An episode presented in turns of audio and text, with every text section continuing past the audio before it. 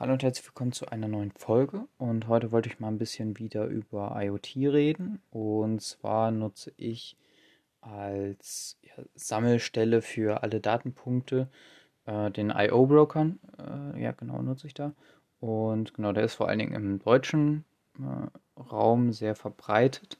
Das heißt, dass sehr, sehr viel äh, Dokumentation auch auf Deutsch existiert und genau noch weitere Sachen dann noch ein bisschen auf regional, ja, auf äh, den deutschsprachigen Raum dann auch ähm, genau spezialisiert oder halt äh, zentriert, äh, zentriert sind.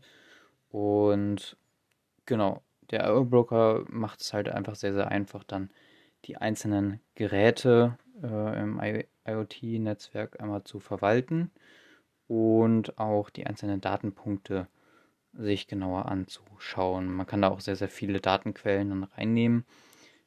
Genau, zum Beispiel kann man da direkt äh, einen MQTT-Server mit verknüpfen, also so, wo die IoT-Nachrichten, also das ist so eins, eins der verwaltesten IoT-Protokolle, ähm, ja, die genau genutzt werden, um halt die Daten dann letztendlich auszutauschen. Und genau, dann kann der IO-Broker direkt mit dem MQTT-Server connected werden und so halt auf die Datenpunkte des, ähm, der MQTT, ähm, des MQTT-Servers direkt zugreifen, sodass man halt auch die einzelnen Datenpunkte der zum Beispiel Wi-Fi-Geräte bekommt.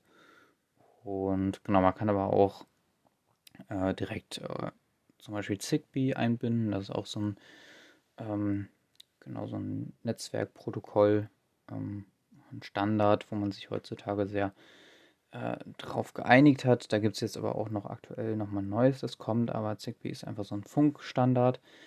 Da kann man zum Beispiel Glühbirnen kaufen oder halt smarte Switches oder halt Bewegungsmelder oder andere Sensoren. Und genau, die kann man dann halt auch connecten. Da braucht man dann aber ein spezielles Gateway, zum Beispiel den Combi-Stick. Kann ich auch nochmal eine Folge drüber machen, wie man den dann genauer ähm, da einbindet. Ist nicht vielleicht ganz so einfach. Genau, und ja, der IO-Broker ist so ähm, ja, das große Ganze. Und genau, auf dem IO-Broker kann man, kann man dann auch ähm, ja, die Logiken anlegen, also wie Datenpunkte miteinander verknüpft ähm, sind. Da hatte ich auch schon mal eine Folge zu gemacht und zwar über Node-RED. Da hatte ich auch so das so ein bisschen angeschnitten, wie man da genau dann die Logiken, genau, also was man da alles machen kann, was da alles so möglich ist. Genau, und zum Beispiel gibt es auch Blockly. Arbeite ich aktuell nicht mal so mit. Das ist so für die Leute, die Scratch kennen, also ist eigentlich genau dasselbe so. Nur, dass man da halt mehr ähm, Datenpunkte hat. Also Scratch, das ist einfach so, dass man verschiedene Blöcke hat, zum Beispiel if-else-Anwendungen und dann schiebt man die da rum. Ähm, genau, das hat mir allerdings nicht so gut gefallen. Ähm, genau, Node-RED ist dann nochmal ein bisschen auf jeden Fall sehr, sehr anders, aber man kann da noch viel, viel mehr machen, wenn man da ähm, ja, externe Notes dann auch einbindet oder man kann E-Mails dann verschicken oder Telegram-Nachrichten. Also da ist nochmal ähm, genau eine größere Vielfalt und genau deshalb nutze ich da Node-RED. Ähm, genau noch als äh, Adapter heißt das. Und genau, da gibt es sehr, sehr viele Adapter. Ähm, ich kann hier gerade mal reingehen. Genau, lädt noch ein bisschen. Ähm, genau, und genau, da gibt es halt sehr, sehr viele. Man kann halt, ähm, wie gesagt, der MQTT-Server, das ist auch nochmal so ein Adapter, den man sich dazu installieren kann. Das geht sehr einfach. Ähm, genau, was ich so nutze, ist halt noch die InfluxDB. Das ist eine Datenbank, äh, Timesheet-Datenbank, wo man dann ähm, genau Daten speichert, Datenpunkte und so halt so eine Historie anlegt. Ähm, Genau, das kann sehr, sehr sinnvoll sein bei Temperaturdaten zum Beispiel. Und genau, weil die Datenpunkte, die in dem IO-Broker, der man auch Objekte, ähm, die da hinterlegt sind, das sind natürlich nur die, wie es aktuell ist. Und dann möchte man vielleicht einige Punkte dann ähm, archivieren und das geht dann zum Beispiel in der InfluxDB, genau. Und da kann man natürlich dann noch ähm, viel, viel mehr ähm, einbinden. Zum Beispiel ein Tool ist auch FIS. Das ist so eine, ähm, oder BIS, BIS, weiß ich nicht, ähm, ist so eine, ja, kann man sich so ein Dashboard bauen, den man zum Beispiel, äh, dass man zum Beispiel über das, äh, ja, Web, also das interne, äh, das Intranet dann erreichen kann und dann zum Beispiel auf dem Tablet äh, öffnen kann. Und dann hat man quasi so ein Dashboard, was man auch teilweise so sieht, ähm, von so Tablets, die an der Wand hängen. Und dann kann man so ähm, Lampen an- und ausmachen. Und das geht halt über so ein äh, FIS-Dashboard. Das ist sehr, sehr, ähm, arbeitet man auch viel mit HTML und CSS. Ähm, genau, und die Verknüpfungen, die werden dann direkt ähm, im Hintergrund so mehr oder weniger gemanagt. Ähm, genau, das ist sehr, sehr umfangreich. Ähm, ich nutze das aktuell. Ich habe das ausprobiert. Ähm, ja, ist aber sehr, sehr zeitintensiv, dass ich da, dass ich da auch so richtig äh, einzuarbeiten.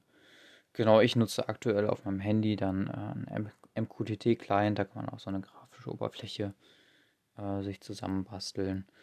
Und sonst hat auch Node-RED ähm, eine ähm, Dashboard-Funktion, wo man dann auch Slider oder Buttons dann auch einfügen kann.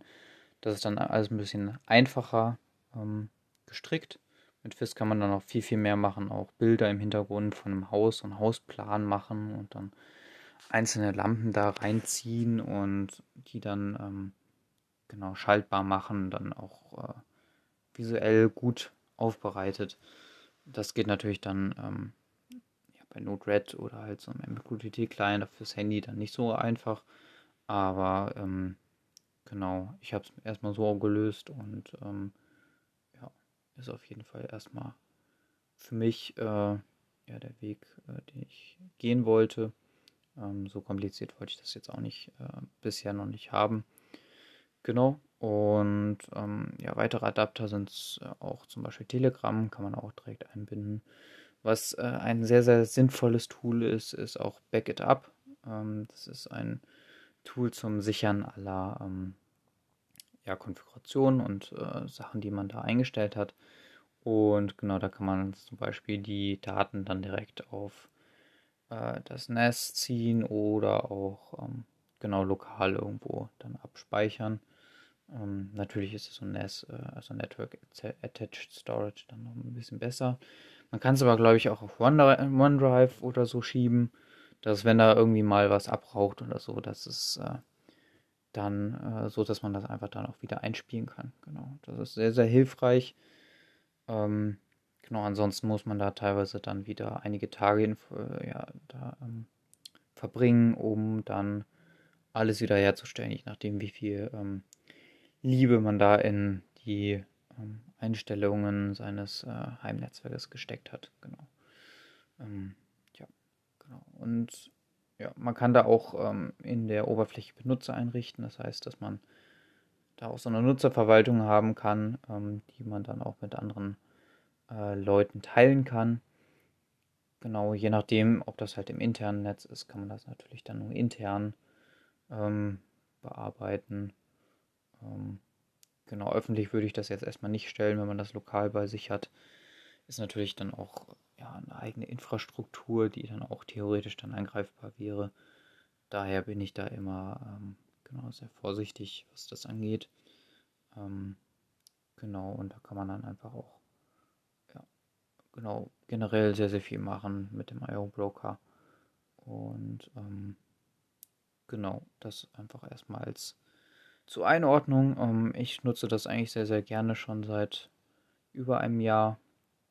Und ähm, genau, hatte da einmal Probleme, dass ich, ähm, dass es generell dann einmal ausgefallen ist. Und genau, aber dadurch, dass man halt einfach dieses Backup hat, konnte man das einspielen und genau dann einfach wieder Sachen miteinander verbinden. Ich nutze sehr, sehr viele Zigbee-Geräte, ähm, die man da über ähm, den Combi-Stick, also ähm, genau einbinden kann. Combi-Stick 2 habe ich aktuell.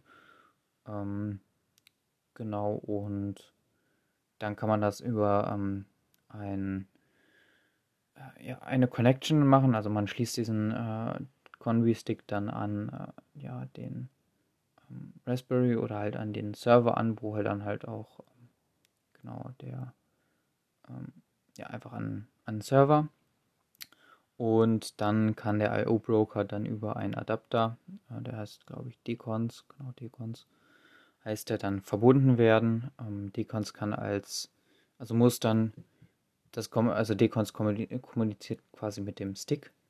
Äh, Decons ist halt so ein Service, den kann man sich auch zum Beispiel als Docker-Container installieren und dann verbindet man den IO-Broker mit dem Decons, äh, mit der Decons-Instanz, genau. Und diese Decons-Instanz kommuniziert dann mit dem USB-Stick, genau. Das ist eigentlich sehr, sehr solide, die Verbindung. Man kann auch auf Decons, das ist auch so eine webgrafische Oberfläche, kann man auch schon einige Logiken machen. Ähm, genau, ist teilweise auch sinnvoll, weil das teilweise ein bisschen stabiler ist.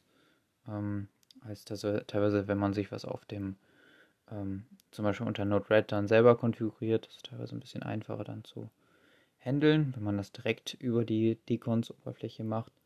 Ähm, genau, allerdings hat man auch äh, dann die Datenpunkte von den ähm, Zigbee-Geräten dann auch, wenn man Decons mit dem IO-Broker koppelt, direkt auch bei Decons und kann theoretisch damit dann auch weiterarbeiten. Genau, wenn man zum Beispiel äh, Zigbee-Temperatursensoren hat, die dann irgendwo rumliegen, genau, können die darüber auch dann ähm, gesteuert werden und zum Beispiel dann auch in ähm, genau, einer InfluxDB archiviert werden. Genau. Und da hat man immer diesen Datenfluss.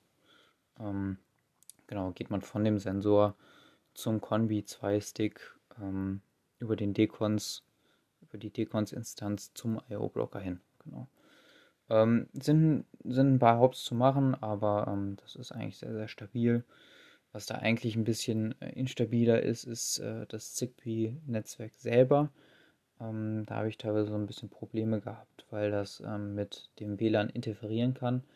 Da gibt es auch so ein paar Grafiken, ähm, wie man das umgeht. Da kann man zum Beispiel ähm, beim WLAN einen anderen äh, Channel, also so einen anderen Kanal wählen.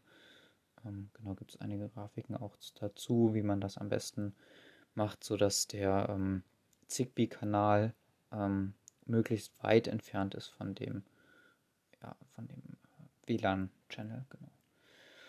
Ja, das waren so ein paar kleine Tipps noch am Ende. Ich hoffe, dir hat die Folge so ein bisschen weiterhelfen können. Ähm, genau, und hat ähm, dir hoffentlich auch gefallen. Und genau, dann hören wir uns in der nächsten Folge. Bis dahin, ciao.